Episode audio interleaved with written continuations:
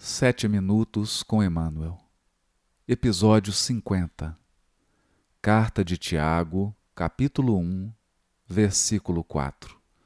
Comentário da revista Reformador de julho de 1960, página 149, e do livro Palavras de Vida Eterna, capítulo 77, intitulado Se Procuras o Melhor mas é preciso que a perseverança produza a obra perfeita, a fim de serdes perfeitos e íntegros, sem nenhuma deficiência. Tiago, capítulo 1, versículo 4. Comenta o benfeitor.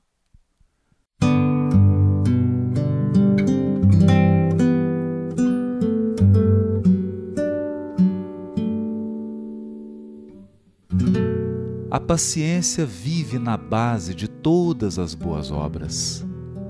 Acalentará sublime ideal, contudo, se não tens paciência de realizá-lo, sonhas cumprir elevada missão, mas, se não tens paciência de sofrê-la, levantarás preciosa instituição, contudo, se não tens paciência de sustentá-la, queres a felicidade no lar, mas, se não tens paciência de construí-la, planejas belo futuro para teu filho, contudo, se não tens paciência de educá-lo, aspiras a determinada profissão, mas, se não tens paciência de aprendê-la, sem paciência, os mais altos projetos resultam em frustração. Observa o pomicultor que deseja fruto na árvore. Primeiro, a paciência de preparar a gleba.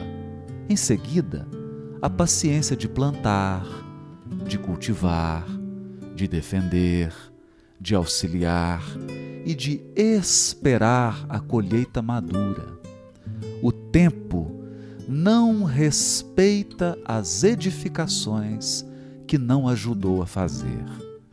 Se procuras o melhor, não desprezes a paciência de trabalhar para que o melhor te encontre e ilumine.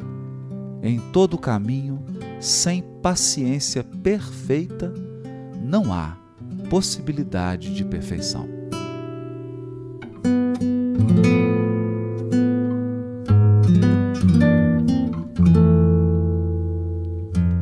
Encerrando o ciclo de comentários desse verso da carta de Tiago, explorados nos dois últimos episódios, episódios 48 e 49, Emmanuel nos conclama de novo a refletir acerca do labor de aprimoramento das almas, a perfeição e suas exigências.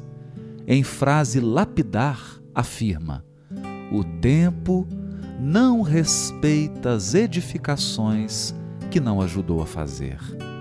Construir, realizar, sustentar, educar, aprender, renunciar, persistir e resistir são verbos que pedem o concurso da paciência perfeita.